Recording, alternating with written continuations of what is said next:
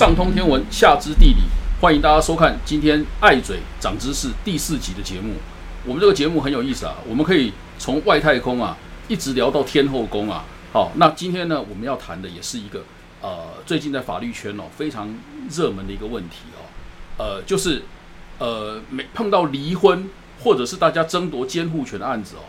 呃，公关跟媒体操作啊，似乎变得越来越重要。好，我们看最近在国外一个非常有名的案子，就是强尼戴普的离婚案，跟我们在台湾哦非常有名的一个案子，就是王力宏案啊，都有非常类似的状况。好，那所以我们今天特别请到这一方面呢，呃，非常有研究的一个家事律师啊，呃，我们叫新佩义新律师哦，大家看他这个非常年轻啊，但是大家知道说他这个方面呢，呃，经验丰富。我刚跟他聊了一下哦，觉得哎呀，真的是呃。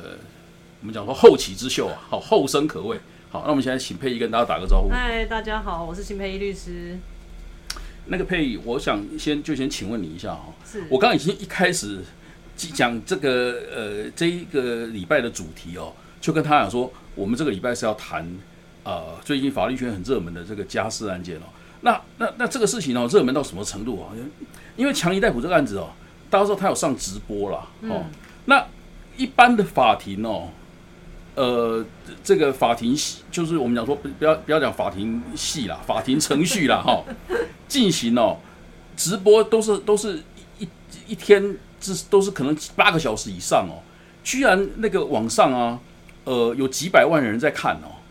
那所以呃，可以可见它的热门程度哦，那呃呃，家事案件哦，现在很多都引起大家怎么讲非常具。这个强烈的关注哈，不管是强尼戴普案，或是像王力宏那个案子啊，那他们呃呃，显然要这个也非常当事人跟当事人的律师啊，也都知道这件事情啊，所以除了法庭本身以外哦，外围好像变得也很重要啊。好，人家说清官难断家务事啊，可是那难道是这个吃瓜群众啦，或者媒体啦，来断这个事情呢，会比较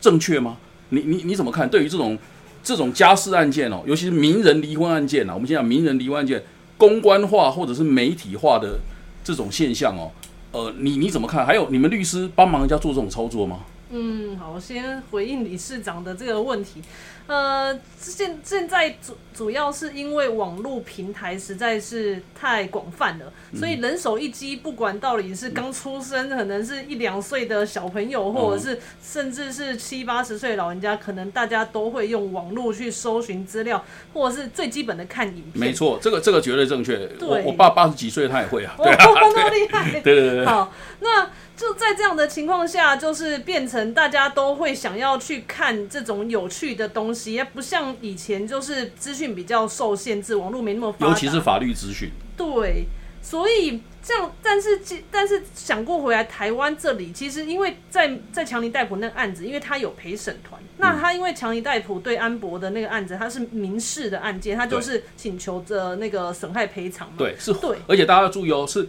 他是毁谤。跟家暴方面的损害赔偿哦，因为他们两个离婚已经已经离了，是，所以离婚本身并没有任何争议啦。对，所以也不是什么家暴令啊、保护令都不是，所以这第一个这种是可以公开的，这是第一个。所以就算在台湾这种民事案件，其实就是大部分的案件也都是可以公开的。嗯哼，哦，那就是但是在因为他又有陪审团，嗯哼，哦，那那因为台湾的陪审团跟台跟就在美国的陪审团跟台湾现在目前要推的国民参审又有一点不太。一样不一样，对。对，所以但是就是如果大家有兴趣，可以就是当多去参那个了解一下，因为每个人都可能被抽中成为台湾的国民参审，对对，国民法官呐，对对对对对对，国国民法官。那这样的情况下，就是会变成关注的人越来就越越来越多。那但是在台湾目前还没办法，就是开放像美国一样可以线就是直播。线上直播。对，那美国也不是每个州都可以线上直播的，你必有些州同意，有些州不同意。对，然后再加上你纵使有些州同就是 OK 可以接受的州呢，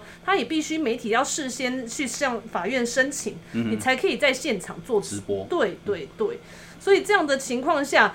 就是可能就是让那个，就像那个安博他们在传的证人一样，就是他们有一个证人就是那个狗仔吧，哦，然后好像就是在狗仔在被问的时候，被安博的律师质询的时候，就问他说：“你来这边作证，你是不是为了能够得到你的知名度？”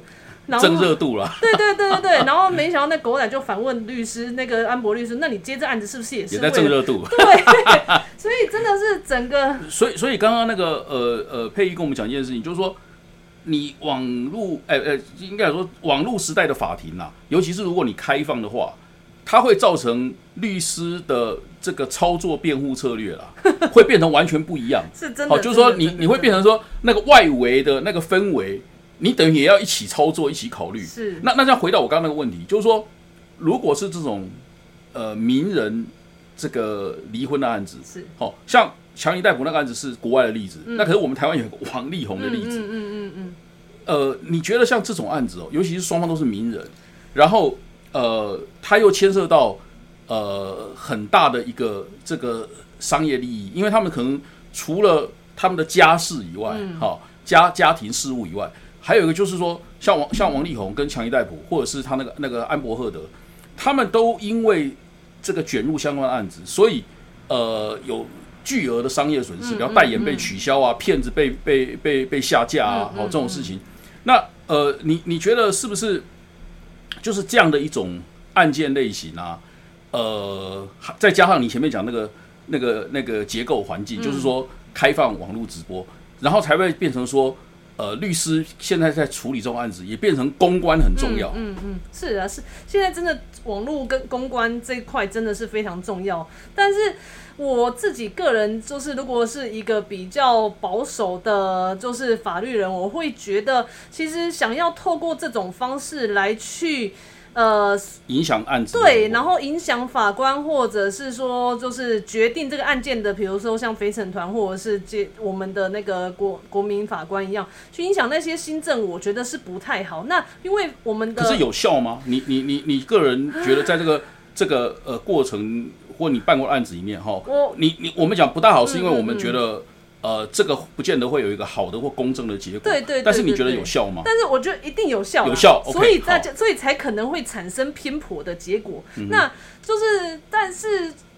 因为有。就是之所以有效，因为审判的人也是人嘛。嗯，嗯那他是人，只要是人，你只要看过这个东西，那你就会心情或者是想法就会受影响，甚至会提出质疑，说啊，那难道我看到的卷证跟我媒体上面看到资讯怎么不一样？是不是有人在说谎？嗯嗯嗯，对。所以，所以刚刚那个呃配那个配音讲这个部分，这个也很重要哈。这个我稍微给他跟补充几句啊。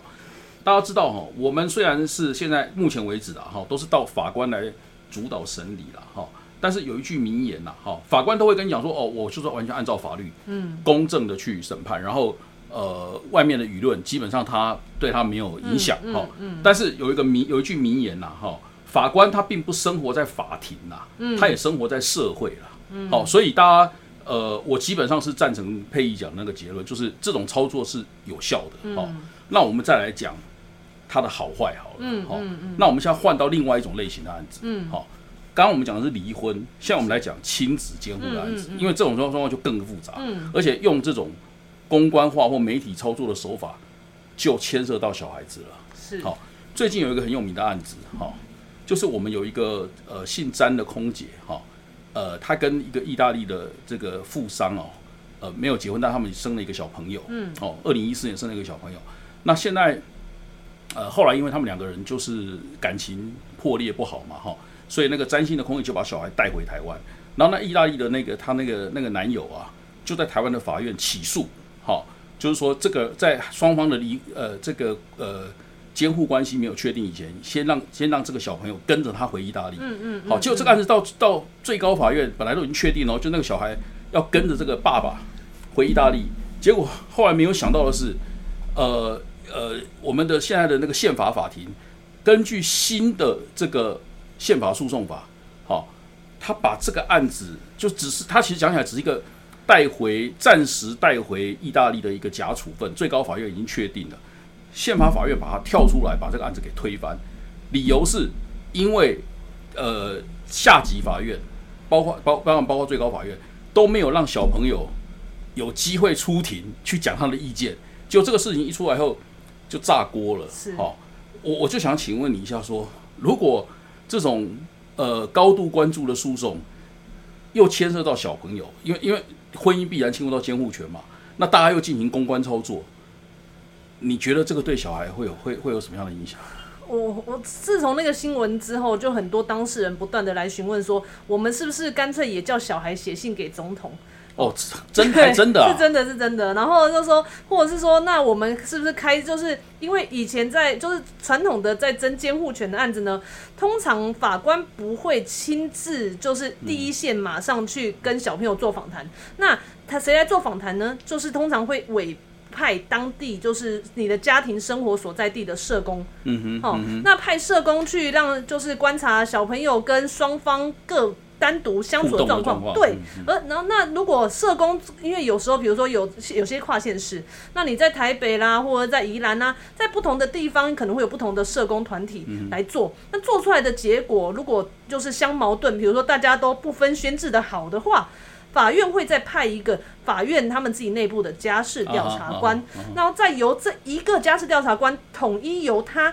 来去个别观察他们带的状况，嗯。而且你带小朋友，你不能说、哦我就是丢平板丢糖果，满足那个小朋友他自己当下的需求，然后或者是花钱带他去游乐场，他会他会要求说你要去。不花钱的地方，然后室内室外，而且你也不能就是想说，我连那个家事调查官的门票一起买也不行，就是要去免费的、哦。那这样还规定的蛮细腻的啊。哦对对对就是你不能想要靠收买小朋友对对对对对，也不能想要靠收买家调官的方式。那家调官会做出一个完整的报告，看你们到底是谁在小朋友吵闹的时候，用积极正向的教育方式来去带小孩。嗯，对，所以法官通常都是看这样的报告，不然法官没有办法一个一个跟每一个小朋友来去做那个聊天呐、那如果聊天的又没办法聊出什么来的话，那其实是非常浪费时间的。所以。就是如果是透过，就是大家以后就是写信给总统，或者是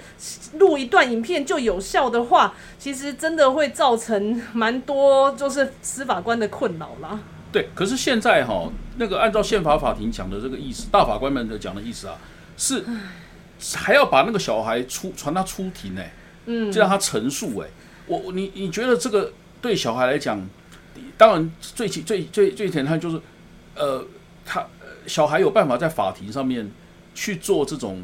法庭证言的陈述吗？啊，第二，好像也有相关的研究说，小孩如果出庭做陈述的话，对他们的压力是有呃非常多来多元的，是，所以对他其实不好。你你你认为呢？嗯，现在就是我自己个人是觉得不太妥当的原因是，他们就是我们现在都在强调哦，对未成年子女的最佳利益啦，嗯嗯就是当父母在做任何考量的时候，包含就是从国外也有倡导说，你们父母要吵架要离婚，那请你们自己出去吵，这个小孩就是保有原生自己的家庭的权利，你们各自要去监要何时约探视，请你们回到小孩的生活地方探视，而不是小孩一三五跟你二四六跟我。哎，这个讲法也很有道理。对，哎。所以就是如果是基于这样的考量的话，那当这个小孩被传出庭作证，那他讲了什么？他其实都还是希望自己的爸爸妈妈不要受到伤害。那如果哪天他判看到裁定或者是看到判决，原来因为我讲了什么话，结果法官叔叔、法官阿姨做了这个决定。我想这个对小朋友来说是会万分的错愕。曾经也有，因为同时如果没没呃不是监护权会同呃我们俗称的监护权，但是我们其实是在法律上讲侵权呐、那如果不是没有经过对方没有经过侵权的同意，你把小孩就带走，那可能会构成虐幼罪。对，所以曾经也有案子是小朋友虽然监自己的亲监护权是在爸爸那边，但是妈妈就把他带走了，所以妈妈被告虐幼，然后也就是有被判刑。哦，真的啊、还被搞到被判刑啊？是，所以就小朋友就眼睁睁的看到自己的妈妈就在被在他眼前就被警察带走。那小朋友纵使后来照着法律的规定回归到自己的就是监护权的父母那边去，他也有点崩溃了，甚至就是有发展迟缓的状况。这这个是你真实遇到的案子？哦，这个是呃，我们不不不是我真实遇到，但是就是有有听过有这样的案例。哦对所以那这样这确实很严重啊，就是小朋友他如果让他介入这种冲突的关系啊，是事实上对他的发展是是是很不好。可是你按照宪法法院的这个讲法，他就是他就是他等于是要介入这个冲突的关系嘛，因为他是证人啊。是，所以我是觉得，如果有就是比较间接的方式，像我们就是回就讲的，现在其实地院就是第一审，这是事事实审的法院在审理的时候，其实都会去做这个最基本的探视，然后访查啦。嗯，其实通过这种间接的方式，而不是很直接的，就是真的是叫他用证人的方式，然后来就是做一些好像具有关键性、决定性的这陈述。对，其实真的是对小孩的影响，我觉得还有待考量啦。哦。那那那那个，我们你刚我们刚讲的是说让小孩出庭的，那如果再加上你刚我们刚前半段讲那个事情，再加上公关化的操作呢？因为你刚刚已经有讲到一个事情，说呃要写信给总统，好或拍一个拍一个 YouTube 给给总统，那那那就让小孩子去当去当这个诉求的的的主角了。你你觉得如果再加上把小孩子做这种，他除了法庭上要被操纵以外，他还要做公关的演出？你觉得这样？你觉得这样呢？其实，这就是还没有演变到现在这个程度的时候。以前，其实，在传统的真监护权的时候，就会有不主要照顾者会不断的去跟小朋友灌输一些，就是对，就是怎么样在上法庭要讲什么话啦，或者是说，这个时候爸爸打给你的时候，你要跟他说，我不要跟你讲电话，我讨厌你之类的。那其实这都不是善意父母原则该做的事，因为对小孩来说。爸爸妈妈都是他永远的手心手背，嗯哼，所以我觉得在做这些公关操作的时候，我想有如果是真的就是比立立场中立，然后观念正确的司法人员在判断的时候，也会觉得那这些操作到底是谁在操作？真的是为了小孩的利益在操作，还是是你为你们父母各自的利益在操作？嗯嗯嗯。所以到底真的会因此会有影响，但是好的影响还是坏的影响，其实我觉得不见然啦。嗯嗯嗯。好，而而且进行这种操作了哈，就按照我们刚刚讲的，呃，对法官现在来讲，一定有有有影响了，舆论的的力量，或者是呃外围围观群众的力量哈，在网络上围观群众力量，它它还是有相有影响了哈。那而且再加上我们最近有一个有有一个我们知道有个案子哦，呃，也不是最近的案子，就是最近的新的发展哦。就大家如果印象还有的话哈，那个呃，对，二十年前是不是有一个？呃，巴西跟我们台湾也是混血的小男孩，就是男他变成是他就是爸爸是我们这边的台湾人，嗯，那妈妈是巴西那边的人哈。然后呢，呃，这个案子当初呃也是在社会引起了很多的揪心的这种挣扎了哈。然后最后这个小孩按照就是按照法官判决判的判定是被送到巴西，呃，给他外婆嗯嗯去去养了。好，但是后来据说那个外婆。后来不久人世，然后呢，那个小那个吴那个吴一化这个这个现在已经不是小朋友了嘛，哈，呃，他后来是是生活在寄养家庭，好，那当然很多人就会据这个来批评啦，哈，当然这是事后孔明的啦，去批评说你这个法院当初这样判啊，好，显然是有问题的。那我想啦，这有这种反应啦，嗯，呃，我觉得法官心里面也会有阴影的。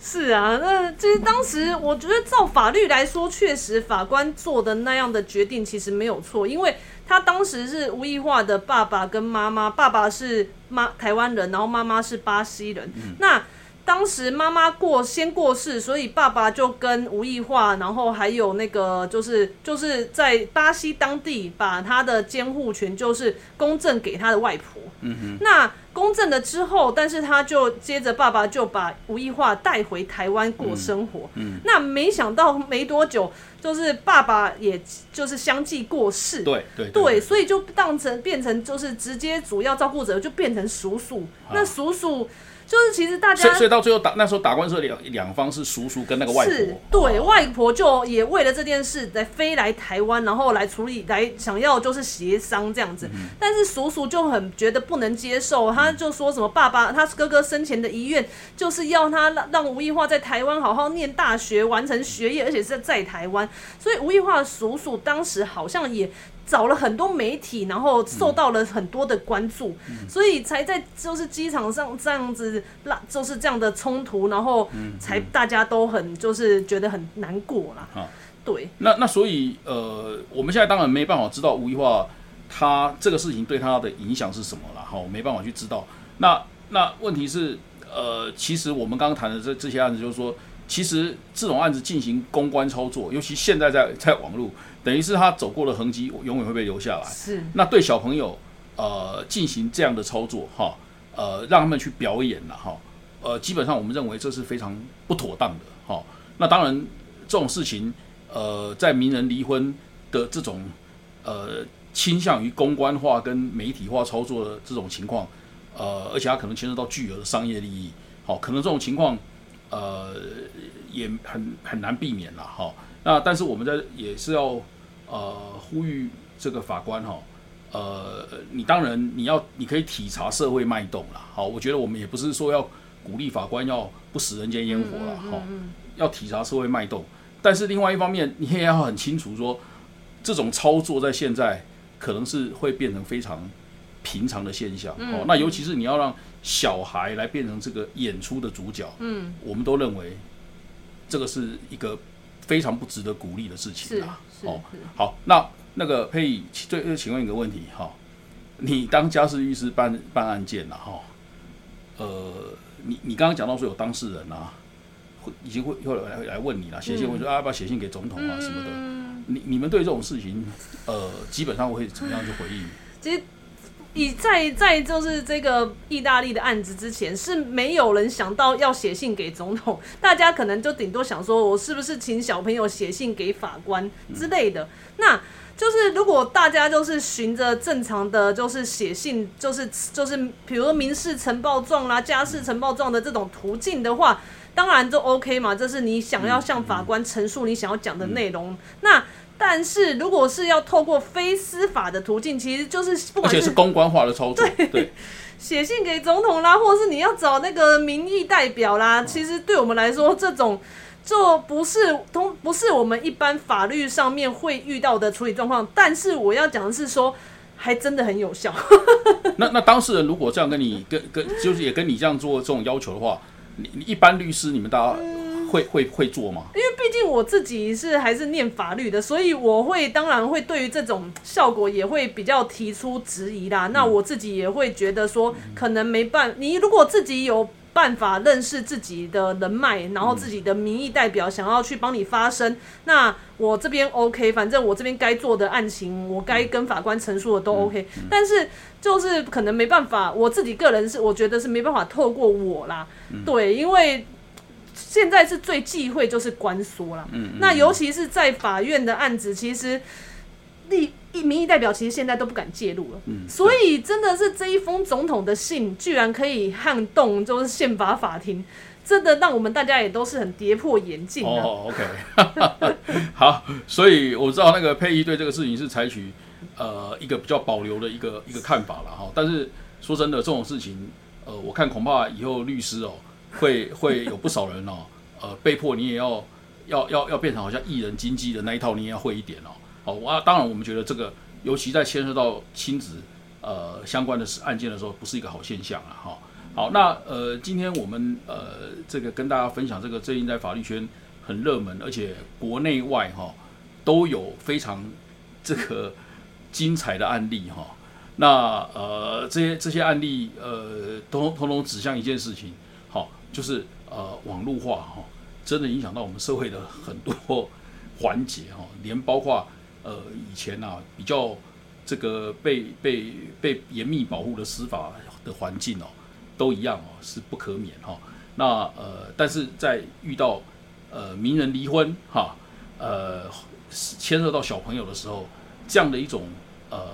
做法哈，呃是会让事情更清楚，还让事情更复杂。好，我们是说清官难断家务事，好，但是由群众跟这个呃媒体哈来断是非啊，断家事的是非啊，好，是不是更合适哦？我们事实上都心里蛮有保留的哈。那今天啊，我们的节目就啊先进行到这里，好，那欢迎大家下礼拜好继续来收看爱嘴讲知识哦，不对，讲错了，下下礼拜哈，下礼拜是我们另外一个专辑爱嘴讲知识哈的。第五集的播出，好，谢谢大家。